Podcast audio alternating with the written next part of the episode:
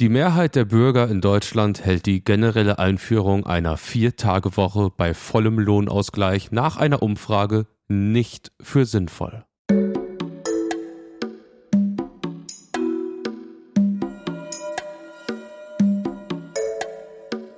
Friendly Reminder mit Carla Kaspari und Kurt Prödel.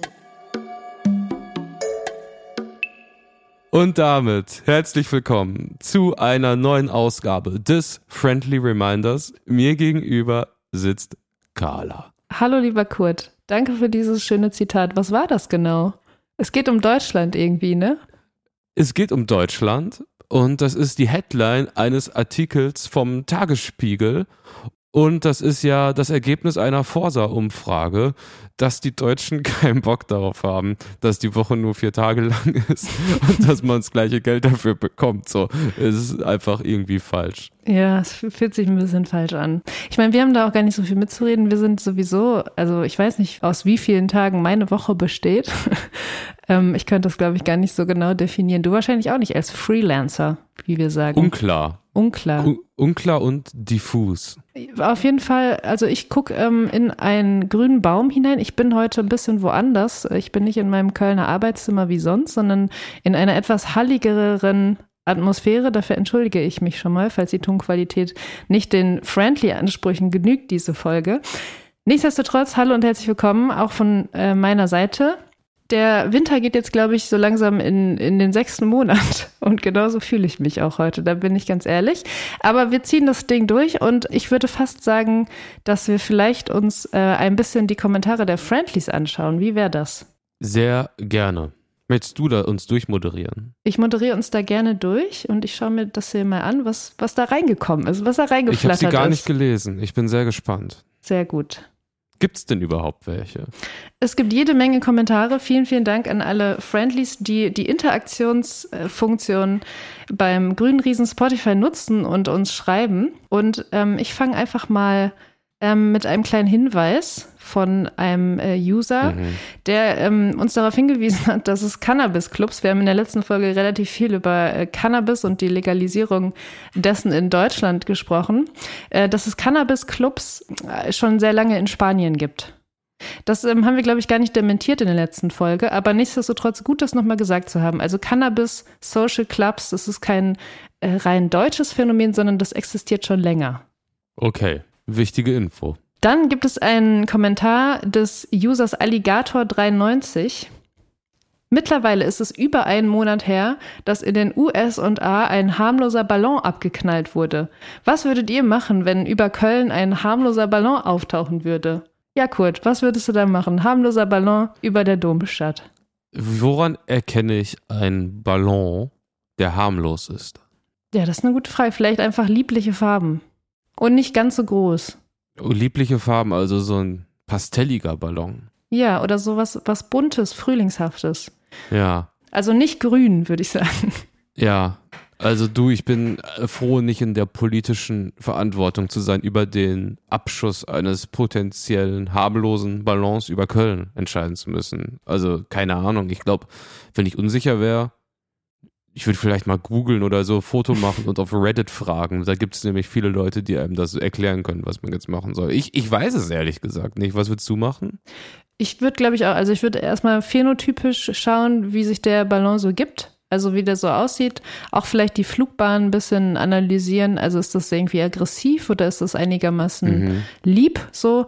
Ich würde aber auch grundsätzlich nicht davon ausgehen, dass irgendwer ein Interesse hätte, der Domstadt Köln in irgendeiner Form zu schaden oder sie auszuspionieren. Also hier passiert einfach nicht genug, als dass irgendwie Eben. im Ballon irgendwas Schlimmes wollen würde.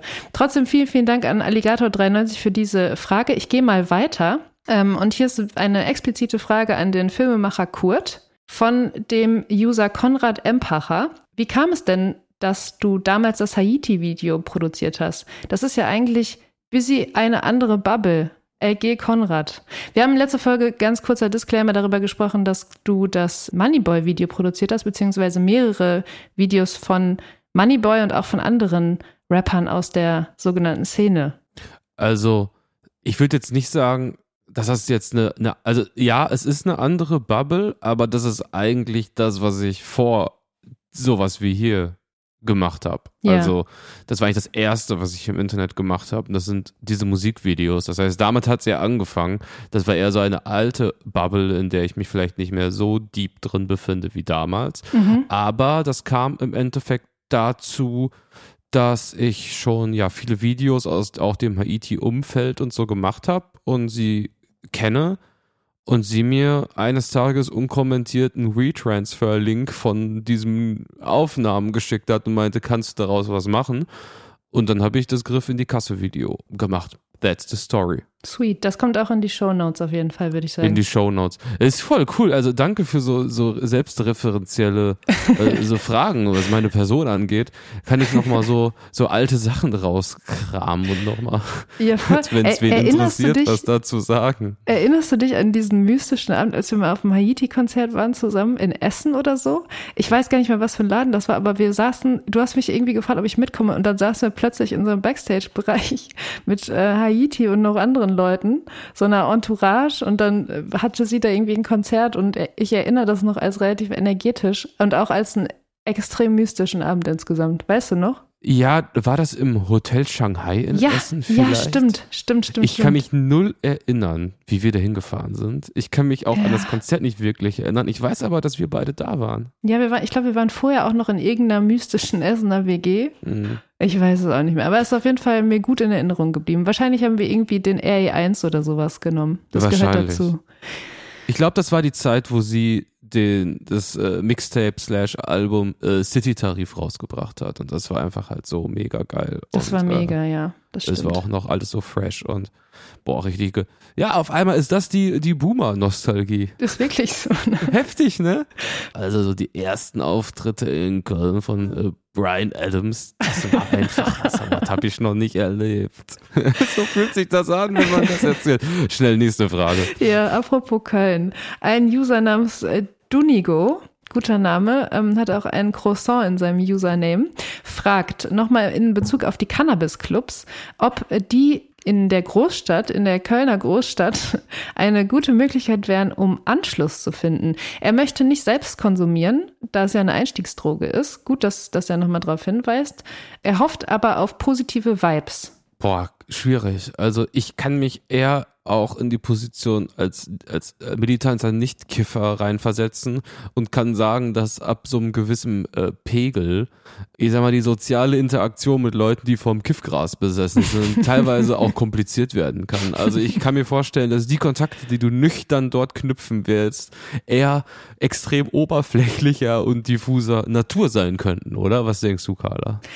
Ja, ich glaube, also es kommt ähm, so ein bisschen auf die Menge an, die dann da so konsumiert. Ich kann mir ehrlich gesagt die soziale Zusammensetzung und auch den Vibe in so einem Social Cannabis Club bis heute eher schwer vorstellen. Ich weiß es nicht so richtig. Es kann also ich ich, weiß habe genau, wie es sein wird. ja, ich also ich habe mich 100 vorhin, Prozent. Es wird so sein. ja, Das Narrativ wird überall sein.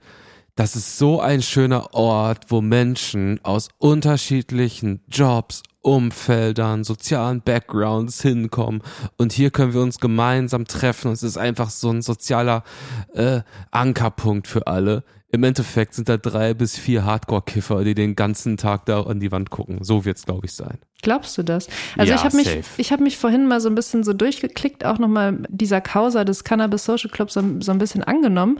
Und ich weiß gar nicht, ob du da so recht hast, weil ich, also überall sind so Schlagzeilen Düsseldorf. So funktioniert der erste Cannabis Social Club.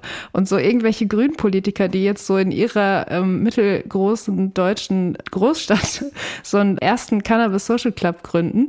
Also ich weiß gar nicht, ob das, ob das wirklich jetzt so ein, so ein richtigen Kiffer-Vibe hat, das Ganze, oder ob das eher so, weißt du, so ein bisschen so, so ein sozialromantischer Flair ist, der einen da so erwartet. Und das kann ja, ähm, so zynisch das jetzt auch schon wieder klingt, aber das kann ja für so Anschluss in der Großstadt erstmal ganz gut sein.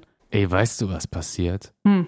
Da war irgendwann ging's los mit diesen ganzen Vape-Stores. Ja. Die haben innerhalb von gefühlt vier Wochen in jeder zweiten Straße so ein Ding hochgezogen, wo du irgendwie Strawberry Blue Iced Out äh, Ja. Vape-Flüssigkeit so draufkriegst. Dann auf einmal war die Pandemie.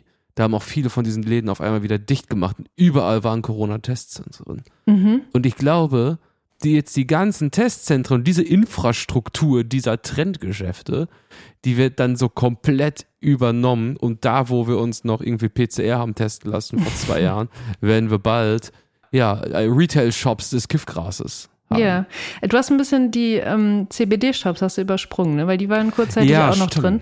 Und ich habe auch ehrlich gesagt, habe ich mir das genauso vorgestellt, dass jetzt einfach, wenn Cannabis legalisiert wird, das dann so in diesen Shops dann vertrieben wird. Aber so ist es ja nicht. Deswegen haben wir auch letzte Folge viel darüber gesprochen. Ich glaube, es gibt so Modellregionen in Deutschland, wo das jetzt ausprobiert wird, aber so richtig legal, legal ist es natürlich dann nicht zugänglich in diesen in diesen Shops. Aber vielleicht hast du recht, dass sich einfach die Vereine jetzt diese Orte nehmen. Wobei ich mir auch vorstellen könnte, dass die Miete da einfach viel zu hoch ist. Für. Ja. Von daher mache ich jetzt mal die Kerze an. Ja, mach auf jeden Fall mal die Podcast-Kerze an. Währenddessen stelle ich dir noch ein, zwei Fragen. Und zwar haben wir noch eine sehr interessante Frage bekommen von Fanny, einer Userin, sage ich einfach mal. Bin gerade zum Praktikum noch zwei Wochen in Berlin. Habt ihr irgendwelche Berlin-Tipps, was unbedingt gemacht werden muss? Schnell wieder wegfahren. Nee, ich würde sagen, auf jeden Fall, äh, liebe Fanny, schreib einen Roman. Also wenn du nur noch zwei Wochen Zeit hast, let's go, setz dich hin und schreib den, den äh, großen, einzigartigen Berlin-Roman. Den braucht es auf jeden Fall. Den braucht die Kulturindustrie, würde ich sagen. Oder noch eine Band gründen. Kann man parallel auch gut machen. Eine kleine, süße Indie-Rock-Band Ja. noch. Ja, finde ich gut. Und sich selbst finden. Sich selbst finden. Auch Ja. kann man auch gut währenddessen machen, also während man einen Roman schreibt oder eine Band gründet. Das ist super. Ja. Dafür ist ein Praktikum in Berlin sehr gut. Und unironisch würde ich einfach sagen, ähm, essen gehen. Also ich finde, wenn Berlin wirklich eine äh, super Sache hat, dann ist es ähm, gut und günstige Kulinarik überall. Und das würde ich auf jeden Fall ausprobieren. Es gibt, glaube ich, so einen Imbiss, ähm, Mustafas Gemüsekebab oder so. Ich glaube, das ist ein Geheimtipp. Da will ich auf jeden Fall mal vorbeigehen. Oh, es tut mir leid an alle Friendlies. Wir sind Boah, beide Scheiß, heute. Wir sind, ich hasse uns gerade voll, wie ich, Ja. ich glaube, die Frage war mega unironisch. Ja, ich- und aber wir ich verhalten auch- uns wieder wie Ja. die zynischen, unzufriedenen, über alles herziehenden Ja. Superdeppen. Ja, es, es liegt ein bisschen an unserer Stimmung heute. Ich möchte da einmal die Höhen Nein, fallen lassen. unserem Charakter. Nein, das ist nee, nee, gar nicht. Weil ich würde eigentlich. ist eigentlich nett. Also, ich hoffe, wir konnten ein bisschen helfen mit der Antwort auf diese Frage und Berlin. Ähm, Ich habe noch eine unironische Sache zu Ja. Berlin. Es gibt eine Sache, die ich mag und ich meine, was du sagst, Carla, mit dem Essen, das stimmt. ja, Ich finde aber so ein Ort, den ich einfach sehr, sehr geil finde, ist die Karl-Marx-Allee. Die macht einfach was mit mir. Einfach Mhm. die Karl-Marx-Allee einmal runtergehen. So finde ich so von den Gebäuden und von dem ganzen Vibe da. Ich lieb's am besten auch am Tag, wo das Wetter scheiße ist. Das ist nice. Genau. Und dabei das Haiti City Tarif Mixtape hören. Fair Play. So, liebe Carla, ich habe ein ganz abstraktes Thema. Okay. Beziehungsweise es ist gar kein Thema, es ist eine aufrichtige, unironische Nachfrage nach etwas in deinem Umfeld. Okay, ich bin sehr gespannt, lieber Und Kurt. zwar, ein Autor hat ein Buch veröffentlicht, Mhm. über das alle reden und auch viele sind wütend und viele sind so. Der Mann heißt Benjamin von Stuckrad-Bache. Mhm. Er hat ein Buch geschrieben, das heißt Noch wach. Mhm. Und das ist jetzt neu rausgekommen. Mhm. Und ich bin ja keine Leseratte. Ich bin jemand, ich kenne Benjamin von Stuckrad-Barre und ähm, kann ihn so ein bisschen, glaube ich, so einschätzen, was für Bücher er schreibt, obwohl ich noch keins gelesen habe. Wie hat der Mann es geschafft, so in aller Munde mit einem Buch zu sein? Bitte fass mir das mal zusammen, was da gerade passiert. Ich glaube, dass äh, Benjamin von Stuttgart-Barre, ohne jetzt über seine Bücher oder seine Person größer reden zu wollen, ich würde sagen, dass er es perfektioniert hat, seine Bücher zu platzieren, einfach medial. Er ruft einfach, er weiß, okay, das Buch kommt dann und dann raus, dann ruft er seine Promi-Friends an, die alle so einen kleinen äh, Videoschnipsel produzieren. Und das wird dann ähm, Social-Media-mäßig ausgewertet und überall in jegliche Algorithmen reingespült. Und dann wissen die Leute schon mal Bescheid, alles klar, dann kommt der Roman. Und jetzt war es ja so, dass diese ganze, da haben wir in der letzten Folge auch viel drüber gesprochen, diese ganze Springer-Causa ja sowieso so riesig war, dass sein Buch da einfach gut zu gepasst hat. Und wenn äh, mich äh, meine InformantInnen äh, nicht komplett täuschen, dann ist der Veröffentlichungstermin des Buchs sogar vorgezogen worden, damit es sich einfach noch äh, mehr bald und es soll, glaube ich, ein Roman sein, es soll sogar ein Schlüsselroman sein, noch besser in die Zeit passt. Und ähm, es gibt, glaube ich, jetzt verschiedene Stimmen zu, zu diesem Buch und viele Leute beschweren sich darüber, dass es jetzt ein weißer Mann ist, der sich auf die Seychellen zurückzieht und da diesen Roman über Machtmissbrauch äh, schreibt und sich so ein bisschen als, also ich habe ihn auch nicht gelesen, aber so ein bisschen als Retter der machtmissbrauchten Frauen versteht. Ähm, und deswegen polarisiert es. Also es ist ein polarisierendes Buch ein, ähm, eine Art Skandalroman, könnte man sagen. Und deswegen kriegt es gerade die Aufmerksamkeit, weil Skandal ist immer geil, Skandal klickt sich gut und Skandal ka kauft man dann auch. Und alle machen ja auch mit. Also wir reden jetzt auch schon wieder drüber und alle, die eigentlich das auch nicht gut finden, reden auch drüber und posten darüber und so. Ja, weil das fand ich jetzt auch faszinierend als jemand, der in dieser Buchwelt wirklich gar nicht drin ist. Ähm, dass ich mich so mehrmals am Tag gefragt habe, was ist denn da los? Weißt du, ich habe in meinen Stories Leute, die es teilen und sagen, ich bin das am Lesen. In der nächsten Story ist jemand, der dann so in die Story so einen 80 Seiten langen Text schreibt, wo er mir irgendwie was einordnet. Mhm. Und alles ist korrekt. Ich will mich nicht zu tief damit befassen. Aber ich fand es auffällig medial. Bist du denn jetzt auch neugierig geworden? Also du sagst selbst, du bist keine Leseratte, du, du liest nicht so viel. Hast du jetzt Bock bekommen, das Buch zu lesen? Ganz ehrlich, nicht, weil ich eigentlich das Gefühl habe, dass der, das Buch eigentlich eher auch so ein medialer Coup irgendwie so ist und dass es eigentlich wahrscheinlich in den auch nicht völlig unmöglich ist über dieses Buch, was da drin steht, neutral gerade zu sprechen, weil die Aufladung von außen von den, also von den Leuten, die es nicht mögen, von den Leuten, die es cool finden, so groß schon ist, dass es das Produkt für mich eigentlich total in den Hintergrund stellt. Ja, danke, dass du das sagst, weil mir geht's ähnlich. Also ich habe von Stuttgart Barre zum Beispiel Panikherz gelesen aber was heißt zum Beispiel, ich glaube, es war das einzige Buch und das ist schon irgendwie faszinierend. Und an sich, finde ich, hat er auch komplett seine Berechtigung natürlich als Schriftsteller, auch in der, im deutschen Literaturbetrieb. Und ich glaube, normalerweise, wenn er so ein Buch veröffentlichen würde, was jetzt nicht so einem Medienhype entspringt, wäre ich erstmal neugierig und würde meinen Kiwi-Kontakt fragen, ob er mir nicht das Buch schicken kann. Aber so bin ich auch so dermaßen abgeneigt, einfach das zu lesen. Es interessiert mich einfach nicht. Und gerade weil man auch so übersättigt ist, gerade mit diesen ganzen Themen. Also wir haben über diesen Podcast gesprochen, der rausgekommen ist, diese Zeitrecherche. Also irgendwie dreht sich gerade alles darum. Da muss ich nicht auch noch einen äh, mit Anlauf fiktionalisierten Schlüsselroman lesen über genau das. Und wie gesagt, wie du sagst, ne, also die Erkenntnisse sind ja längst da. Also eigentlich ist der, sind die journalistischen Fakten der ganzen Sache ja äh, zuvor. Und deswegen, also ich weiß nicht, ob man das jetzt nochmal fiktionalisiert in großen Anführungszeichen nochmal lesen muss. Mhm. Ist halt die Frage, ob diese Skandalisierung das Ganze eigentlich halt dann wieder erst so groß gemacht hat im Endeffekt, ne? Ja, ist, ist ja genau so. Also so funktioniert ja, also niemand liest ja mehr Bücher, das wissen wir ja alle.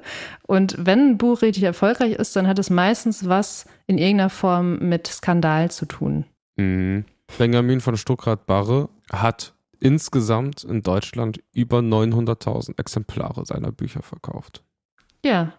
Kann man machen. Kann man machen. Warum nicht? Und wenn man sich, ich sag mal, eine teure Promo-Kampagne durch das Framing so, durch seinen Roman sparen kann, wo eigentlich, wie du sagst, alles dann so von selber auch läuft. Man muss das ja auch nicht kommentieren, man kann es einfach laufen lassen. Ähm, ja, ich würde sagen, wir machen auch, wir starten auch einen Skandal, oder? Was könnte, was könnte ein Skandalthema für uns sein? Ich weiß es gar nicht. Kann man, kann man podcastmäßig noch irgendwie Skandale auslösen? Ich glaube, Podcasts sind eigentlich so ein bisschen Skandal. Also, ich weiß nicht, was, was man da machen müsste. Also ich könnte, glaube ich, schon so ein paar Sachen äh, ausplaudern, die für Skandale in der, ja, also jetzt mal so theoretisch sorgen könnten. Du nicht? So ein, zwei Sachen hast du doch bestimmt auch. Also nicht, dass wir das tun würden, aber theoretisch. Ich könnte ganz viel erzählen, aber das meiste ist privat. Du, lieber Kurt, ich habe noch ein anderes äh, skandalöses Thema. Und zwar bist du ja auf der äh, Mikroblogging-Plattform Twitter. Bist du ja wieder am Start. Hast du ja. auch in vergangenen Folgen schon mal erzählt. Also du, du guckst dich da zumindest so ein bisschen um. Und ich glaube, ich bin da ja nicht mehr aktiv und habe mich so ein bisschen abgewendet von dieser Plattform. Aber ich habe mitbekommen, dass es da jetzt so eine blaue Haken-Causa gibt. Also da ist was passiert. Ne? Ich glaube, dass diese Woche niemand mehr plötzlich einen blauen Haken hatte. Ja, der, der sogenannte Legacy Blue Checkmark wurde entfernt. Also der super exklusive Haken, auf dem der ein oder andere Medienmann in den letzten äh, zehn Jahren seine gesamte Identität und Selbstwertgefühl aufgebaut hat. Dieser Haken, der vergeben wurde an die Public Intellectuals in Deutschland, die Hm. da reinschreiben, den man so bekommen hat, der unerreichbar erschien. Den hat Elon Musk, nachdem er den Laden gekauft hat, einfach gesagt, so, tschüss, hat einen Knopf gedrückt, dann waren die weg. Und auf einmal zerbröckelt dein aufgebautes Selbstbild in kleine digitale Pixel den Retina-Display runter. Oh, das hast du schön bildlich formuliert. Wow. Boah, was, ich bin richtig durch heute. Ähm, ja. Nee, ich find's super. ja, aber also so war's. Dieser blaue Haken, der Ja. fast nicht zu erreichen war, also viel schwieriger noch als auf Instagram ihn zu bekommen, den hat man halt zugeteilt bekommen. Irgendwann wurde auf Twitter auch gar keine neuen Leute mehr verifiziert. Ja. Und ähm, dieser Haken, der li lief jetzt so weiter, nachdem Elon Musk übernommen hat und der ist jetzt weg. Das heißt, wenn du einen blauen Haken willst, musst du zahlen. Oder du bist in so einem ganz abstrakten Kreis, wo du einen geschenkt kriegst. Das gibt's ja irgendwie auch. Also jedenfalls kriegen manche anscheinend diesen Haken jetzt dann doch auch noch geschenkt, obwohl er ihnen weggenommen wurde. Wie zum Beispiel Karl Lauterbach, der hat nämlich den geilen Tweet dazu geschrieben, mein Hashtag blauer Haken war weg. Jetzt ist er wieder da. Wie aus dem Nirvana. Nevermind. Gezahlt habe ich nichts. Punkt, Punkt, Punkt. Er hat Nirvana mit Doppel-R geschrieben Aha. äh, so knapp daneben, aber irgendwie, irgendwie ganz ehrlich, dieser Tweet von ihm ist exemplarisch für mein Lebensgefühl der letzten Woche. Ja. Aber das heißt, also auf eine Art sind jetzt alle, äh, alle Twitter-User gleich, endlich. Ähm, und die Arschlöcher erkennt man eigentlich am blauen Haken, oder? Oder ist das auch schon wieder schon zu zynisch außer gesagt? durch diesen Psychotrick, dass manche ihn einfach so bekommen, weil irgendein Algorithmus von den Twitter-Bossen vielleicht sagt, ey, die Person, die will jetzt hier keinen kaufen, weil die das irgendwie nicht möchte, aber wir wollen die trotzdem auf unserer Plattform halten. So, eigentlich gut gemacht, muss man sagen. Ja, aber es ist auch ein bisschen, eigentlich auch ein komplett egales Medienthema, wenn man ganz ehrlich ist. ne? Also wen juckt noch irgendein blauer Haken auf Twitter? Mich Naja, nicht also eigentlich, wenn ich der- ganz der- der ehrlich Twi- bin. Mich persönlich auch nicht, aber der Twitter-Anführer Elon hat heute wiederum geschrieben, dass ab jetzt auch die Leute mit dem blauen Haken höhere Reichweite bekommen. Oh, okay. Also ist schon eine Sache. Das, das stimmt. Das Und ich meine, man kann ja mal dem einen oder anderen User so anschauen, der verifiziert war und einfach mal so seine ja, Reichweite, die Kommentare, die Faves und so anschauen. Und das wirst du natürlich merken, das ist doch das Geschäftsmodell. Ja, Wer gehört werden will, muss zahlen. So sieht's aus. Ist ja wie beim grünen Riesen Spotify mit diesen Modellen, die immer im Raum stehen, dass Bands auch sich entscheiden können, Musiker, Musikerinnen, weniger der Einnahmen zu bekommen, aber dafür besser platziert zu sein. Das ist ja cool. Also Susi Bums hat dazu auch einen schönen Tweet geschrieben. Sie hat geschrieben, unser Boss hier auf Twitter nervt gewaltig zu dieser ganzen blauen Hakenkause. Vielleicht um ihn noch abzuschließen. Ich finde, dass alle, alle Groß-User, alle bedeutenden deutschen Medienmänner, die früher einen hatten und jetzt keinen blauen Haken mehr haben, ist, sie wirken so ein bisschen nackt. Ja. Jetzt, rein visuell auf der Plattform. Und das ist ja, Ja. vielleicht, da, darin kann man dann auch was Gutes sehen. Du, es gibt aber auch so eine Perspektive, wo ich denke, die Tatsache, dass du die Plattform halt trotzdem weiter nutzt und dich jetzt als großen Helden siehst, nicht acht fucking Dollar zu bezahlen für den blauen Haken, bringt Elon Musk eh mehr als genug, dass du mit deinen 500.000 Followern das trotzdem weiter nutzt und jetzt glaubst, du bist ein Märtyrer, weil du ihm keine acht Dollar zahlst. Also, come on, jetzt kauft euch den blauen Haken und es wird auch keiner Witze drüber machen, dass ihr den jetzt habt. Das ist doch jetzt wirklich albern, dass jetzt irgendwie 100 deutsche Twitter-Nutzer überlegen, wie jetzt sie sich politisch jetzt agieren, damit Elon Musk im Jahr 1000 Euro Umsatz macht. Also ohne Scheiß, wie hart kann man seine Rolle überschätzen zu glauben, dass das irgendwen juckt? Jetzt kauft euch diesen Haken. Jetzt mal wirklich. Ich finde es wirklich peinlich. Nee, also ich bin da ganz anderer Meinung. Ich finde, dass man direkt eigentlich ähm, Aktivisti ist, sobald man den blauen Ja. Haken auf Twitter sich nicht kauft. Und vielleicht Ja. auch, vielleicht auch so drei bis fünf eher ähm, kritische Tweets dazu absetzt, zu dieser ganz blauen Hakennummer, oder? Das erzählt man später so seinen Enkeln so, ey, weißt du, damals ne, hat sich das alles total verändert. Und ich, ich ne, ich habe mir keinen blauen Haken gekauft. Das war mir egal. Das lasse ich nicht mit mir machen. Ich habe ja, ich bin ja, ich bin ja gar nicht mehr auf äh, Twitter unterwegs. Wie gesagt, habe ich schon angedeutet, ich bin ja auf Mastodon und auch irgendwie sehr regelmäßig. Wäre das nicht irgendwie nochmal dann doch eine Alternative für dich? Wie stehst du zu der Nashorn-Plattform mittlerweile? Hat sich da irgendwie deine, deine Haltung ein bisschen zu geändert? Nee, kein bisschen. Ich finde Mhm. weiterhin, dass wenn ich mich da einlogge, dann riecht's, äh, du hast das so schön gesagt, wie in so einem Computerraum, Ja. aber in einem Computerraum, wo vorher 20, 14-jährige äh, Sportunterricht zwei Stunden hatten. So riecht's da in dem Mastodon. Und da muss ich sagen, dass als jetzt jemand, der nur sehr selten Twitter noch so nutzt, ab und zu mal reinschreibt auf meinem neuen KP6000 Account, Mhm. die Oberfläche von Twitter, das Handling, das Gefühl dieser App ist einfach geil. Ist einfach richtig gut. Fühlt sich geil an. Die Farben sind nice. Ähm, das macht Spaß, da rein zu tippen und Ja. kann man nichts machen. Ist halt am besten. Ja, aber wenn das, wenn Mastodon hinkriegen würde, das auch auf, auf seine Plattform zu holen, also so einen schönen, so eine schöne, sleeke Benutzeroberfläche. Mir ist nämlich auch aufgefallen zum Beispiel, dass das einfach nicht gut aussieht. Also auch wenn man so Screenshots macht von seinen Tröts, also den Tweets auf Mastodon, dann, dann ist es, dann, es sieht alles nicht so geil aus. Das muss man einfach sagen. Und wir sind beide ästhetische Typen und das wäre schon schön, wenn das da irgendwie auch besser funktioniert. Davon abgesehen bin ich nach wie vor Fan. Also ich schreibe da so meine Sachen rein. Mir ist auch aufgefallen, ich weiß nicht, wie es dir geht. Du bist ja jetzt auch so wieder so ein bisschen aktiv, schreibst du deine Sachen bei Twitter rein.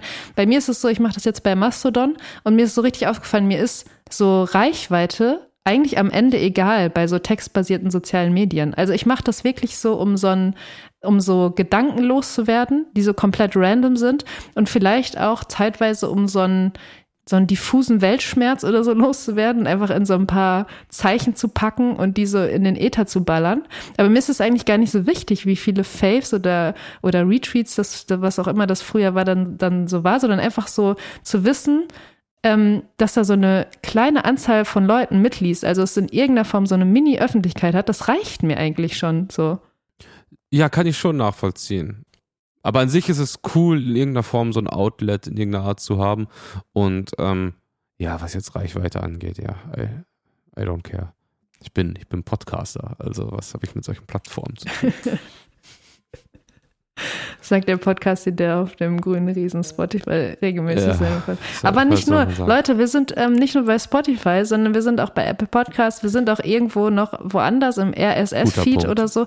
Also wenn ihr ähm, keinen Bock habt auf, einen, auf den grünen Riesen, dann kommt doch zu den anderen Plattformen. Schreibt uns einen netten Kommentar, lasst uns eine Ja. gute Bewertung da, das freut uns auf jeden Fall. Und jetzt auch mal, also Real Talk von Carla und mir, ein ganz, ganz fettes Shoutout an allen, die gerade über Apple Podcast Ja, hören. Mann. So, das sind eigentlich die geilsten Leute. Da gibt's gar keine Frage, wer Podcasts über die Apple Podcast App konsumiert, ist für mich King, Queen, however. Das ist Dedication und das ist die, ja, die Geburtswiege der Podcasts. Von daher, Shoutout an euch.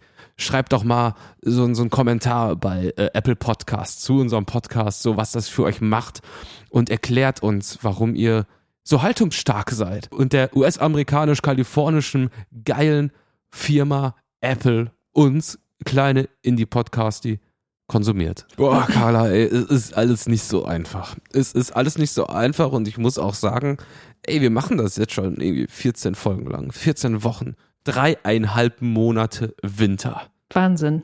Das ist ein guter Titel, oder? Das ist ein richtig schöner Titel. Ich glaube, den Ja. nehmen wir. Ja, ich, es ist aber vielleicht gar nicht so faktisch, weil ich glaube, es ist schon länger Winter. Also ich meine, wir gehen jetzt wirklich, glaube ich, bald in den fünften Monat. Ich bin heute rausgegangen. Ich hatte nur so eine so ein leichtes ähm, Regencape an, weil ich dachte, okay, ich, äh, Winterjacke, das geht einfach nicht mehr. Ich kann diese Downjacke nicht mehr sehen. Das war zu kalt. Ich habe gefroren, ganz ehrlich. Es ist einfach, Ja. ich kann nicht mehr. Ja. Nicht nur Aber deswegen, aber auch durch. deswegen. Wir ziehen weiter durch. Ja, die Podcast-Kerze brennt. Ja. Ja. Und mittlerweile, wir müssen auch. Es gibt nämlich Leute, die uns hören. Und Ja. für die machen wir das hier. Ja.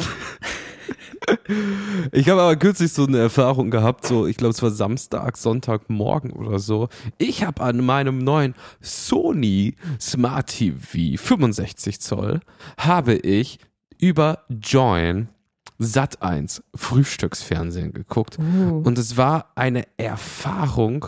Ja, also ich weiß gar nicht, wo ich anfangen soll. Hast du das schon mal gesehen? Nein, ich bin absolut kein Frühstücksfernsehen-Typ. Also bei mir ist es wirklich so, ich habe, ich bin ähm, über den gesamten Tag gesehen wahrscheinlich gar nicht so sonderlich produktiv. Stichwort Vier-Tage-Woche, ich, bin, ich, ich bräuchte eigentlich so den Zwei-Stunden-Tag. Also der Zwei-Stunden-Tag ist meiner. Ich bin so zwei, drei Stunden morgens bin ich sehr, sehr produktiv, habe das Gefühl, ich schaffe auch super viel in dieser Phase, aber danach eigentlich nicht mehr. Also ab 14 Uhr eigentlich nicht mehr. Und deswegen wäre Frühstücksfernsehen für mich die absolute Katastrophe. Also mir da so direkt irgendwie was reinzudrücken in der Zeit, in der ich einigermaßen was schaffen kann und was schreiben kann, das wäre nicht gut. Aber was war deine Erfahrung? Bist du Fan es jetzt? Es war eine psychedelische Erfahrung. Es Okay. gibt ja verschiedene Outlets in Deutschland zum Thema Frühstückstv. Ich glaube, eigentlich jeder große Sender hat irgendwie sowas. Mhm. Und das auf Sat 1 ist erstmal visuell. Es sieht aus wie so ein Musikvideo. Es ist so mega punchy von den Farben. Es ist super gesättigt. Und die Leute haben halt so eine richtig geile Oldschool-Fernsehmaske. Also sie sehen einfach nicht aus wie Menschen, no front. Und dann haben die halt da so Kategorien. Das ist dann so wirklich innerhalb von fünf Minuten. Wie macht man eigentlich ein gutes Salatdressing? Da ist irgendein Dude da, erklärt das, dann zurück ins Studio und sagen die, hm, lecker. Also, ich mag auch Balsamico. und dann nächste Kategorie, das Haustier der Woche. Und dann kommt so ein Hund, der aussieht wie Snoopy, den habe ich schon auf Insta gesehen. Die, die scrollen da einfach Timelines durch und hauen da irgendwas aneinander, was irgendwie positive Vibes so gibt.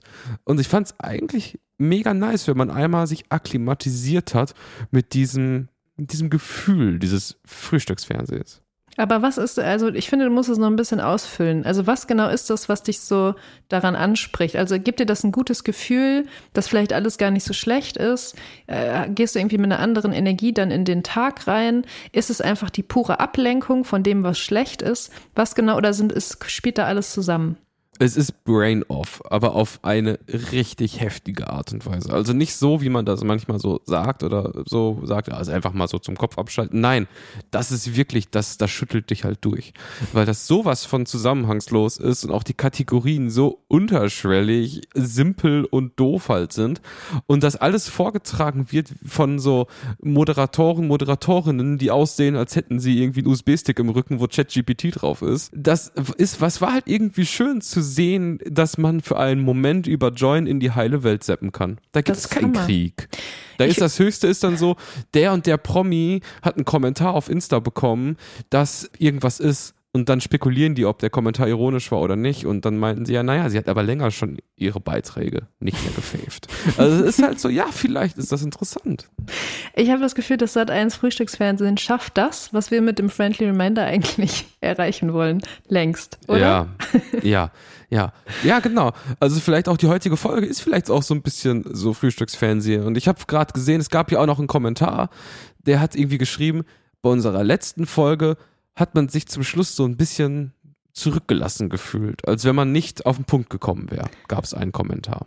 Ja, beziehungsweise ich glaube, der User hat geschrieben, dass er die Folge sehr genossen hat, aber dass wir nicht so richtig zu einem Punkt gekommen sind bei diesem Cannabis-Thema und dass es deswegen auf einer Metaebene das Cannabis-Thema eigentlich sehr gut behandelt hätte. Also und so Wow. ist es ja vielleicht auch, ne? Und vielleicht, wenn du dir jetzt zum Frühstücksfernsehen noch dich mit deinen drei Mitgliedern aus deinem Social Cannabis Club äh, Domstadt triffst und ihr euch richtig schön Alter, durchzieht. das Ich ist mein, es doch. Was ist es denn dann für ein Start in den Tag? Wahrscheinlich super Start in den Tag. Mhm. Ähm, ich habe aber, ich war ja bei Patti Smith letzte Woche. Das habe ich auch in der letzten Folge angedeutet und deswegen, da wollte ich noch mal ganz kurz sagen, es war ganz, ganz toll. Vielen, vielen Dank an das Poetica Festival für Weltliteratur in Köln, dass sie das ermöglicht haben, dass diese Ikone da im Audi Max in der Uni Köln saß und unter anderem zum Schluss a cappella Because the Night angestimmt hat und alle aufgestanden sind und mitgemacht haben. Und es klingt jetzt ultra cheesy, aber es war wahrscheinlich der größte Gänsehautmoment bisher dieses Jahres für mich. Und es ist umso schöner, dass ich den Song schon in der letzten Folge auf die Playlist gepackt habe. Ich würde Schön. gerne, ja, ich würde gerne auch diese Folge einen Song auf die Playlist packen und zwar von Resi Reiner. Bialetti. Den habe ich viel gehört in letzter Zeit. Ich habe auch, ähm, man munkelt, dass da noch irgendwas kommt und ich ähm, freue mich sehr über die Musik und deswegen kommt das auf die Friendly Reminder Playlist, die wir mittlerweile hier etabliert haben und mit jeder Folge ein Stückchen mehr füllen. Hast du auch noch was dabei, lieber Kurt? Ich habe heute nichts dabei. Es tut mir leid. Wir lassen es so stehen. Deine Empfehlung ist super. Okay. Ich hatte keine Zeit zum Musik hören. okay, Stimmt nicht, aber ich habe keine Musik gehört. Ich muss sagen, liebe Carla, das klingt sehr, sehr schön und ich fühle mich so ein ganz bisschen schlecht, dass ich so unaufmerksam war und da nicht nachgefragt habe. ja. Hm. Du, ist gar nicht schlimm. Ähm, ich revanchiere mich auf eine andere Art. Und zwar habe ich mir gedacht, dass ich für eine ganz kurze Beobachtung heute mal deine Kategorie der Männerbeobachtung missbrauche. Wäre das in Ordnung? Machtmissbrauche. Ja, ja klar. Matthew Mockridge, Jesus, Donald Trump, Andrew Tate, Markus Lanz, Kanye West. Ich habe in Düsseldorf in einem Premium-Studio mit einem Coach trainiert. Kurz Männerbeobachtung. Und zwar ist mir in letzter Zeit häufiger der Begriff des Man Cave begegnet. Ist dir das auch schon mal passiert? Hast du, hast du den schon mal gehört? Ja, selbstverständlich. Also in meinen Männer-WhatsApp-Gruppen äh, posten wir unsere Man Caves einfach jeden Tag. Äh, sitzt du da auch gerade in deinem Man Cave eigentlich? Vielleicht. Hm. Ja, also vielleicht für alle Friends, die es ähm, noch nicht gehört haben, diesen Begriff. Ähm, ich glaube, er soll so ein bisschen umschreiben, so eine Art Zimmer für den Mann oder so. Also irgendwie so ein Space, wo sich ähm, Männer drin zurückziehen können, um an ihren Dingen zu werkeln oder zu arbeiten oder whatever. So. Und ich finde, ehrlich gesagt, dass also auch so Leute in, in meiner aufgeklärten äh, Bubble benutzen diesen Begriff ohne sich besonders viele Gedanken darüber zu machen. Und ich finde den, ich habe so drüber nachgedacht, ich finde es einfach, also sorry, dass ich das jetzt so, so ähm, wokey-mäßig von mir hertrage, aber ich finde es ein bisschen sexistisch, ehrlich gesagt. Weil ich würde einfach mal gerne hier im Friendly Reminder, den mittlerweile ein paar Leute hören, sagen, dass auch Frauen ihren Cave brauchen. Und zwar bei all dem, was man sonst so hört und liest und erlebt über, ich sag mal, Mental Load oder Emotional Labor oder so, brauchen Frauen einen Cave noch viel, viel mehr als Männer. Und Cave klingt jetzt so negativ. Ich meine einfach einen Space, in dem sie ihre Sachen machen können und vor allem ihre Ruhe haben. Kurz Männerbeobachtung. Ja, und mit dieser Männerbeobachtung sind wir auch eigentlich schon wieder fast am Ende von dieser extrem energetischen, bisschen weirden, leicht psychedelischen ähm, Frühstücksfernsehen-Ausgabe des Friendly Reminders. Liebe Friendlies, ich hoffe, ihr verzeiht uns unsere leicht ange dötschte Stimmung, könnte man sagen. Ähm, wir freuen uns trotzdem natürlich sehr, falls ihr diesen Podcast regelmäßig hört, wenn ihr die Glocke abonniert beim Grünen Riesen, wenn ihr einen Kommentar schreibt bei Apple Podcast, wenn ihr uns eine gute Bewertung auf allen erdenklichen Plattformen da lasst. Und natürlich, wenn ihr nächste Woche auch wieder einschaltet, Kurt Fröde lächelt in die Kamera. Was ist denn bitte die Glocke abonnieren? Ich habe keine Ahnung. Was laberst du da? Ich habe noch nie in meinem Leben irgendeine Glocke abonniert. Leute, Aber ich glaube, es ist gut. ist. Ja, Ja, genau, es ist, glaube ich, gut. abonniert die Glocke. Lass, Abonniert die Glocke. wir müssen das Ding hier dringend zumachen. Es ist, es So. ist auch, es ist CO Pop in Köln. Geht zu CO Pop unbedingt. Ich lese da auch am Freitag. Kommt vorbei. Kommt alle vorbei. Machen Ja. wir uns eine gute Zeit. Und wir hören uns nächste Woche wieder. Kurt, Ciao. vielen, vielen Dank für dieses Gespräch. Ciao. Ciao. Tschüss, Carla. Tschüss.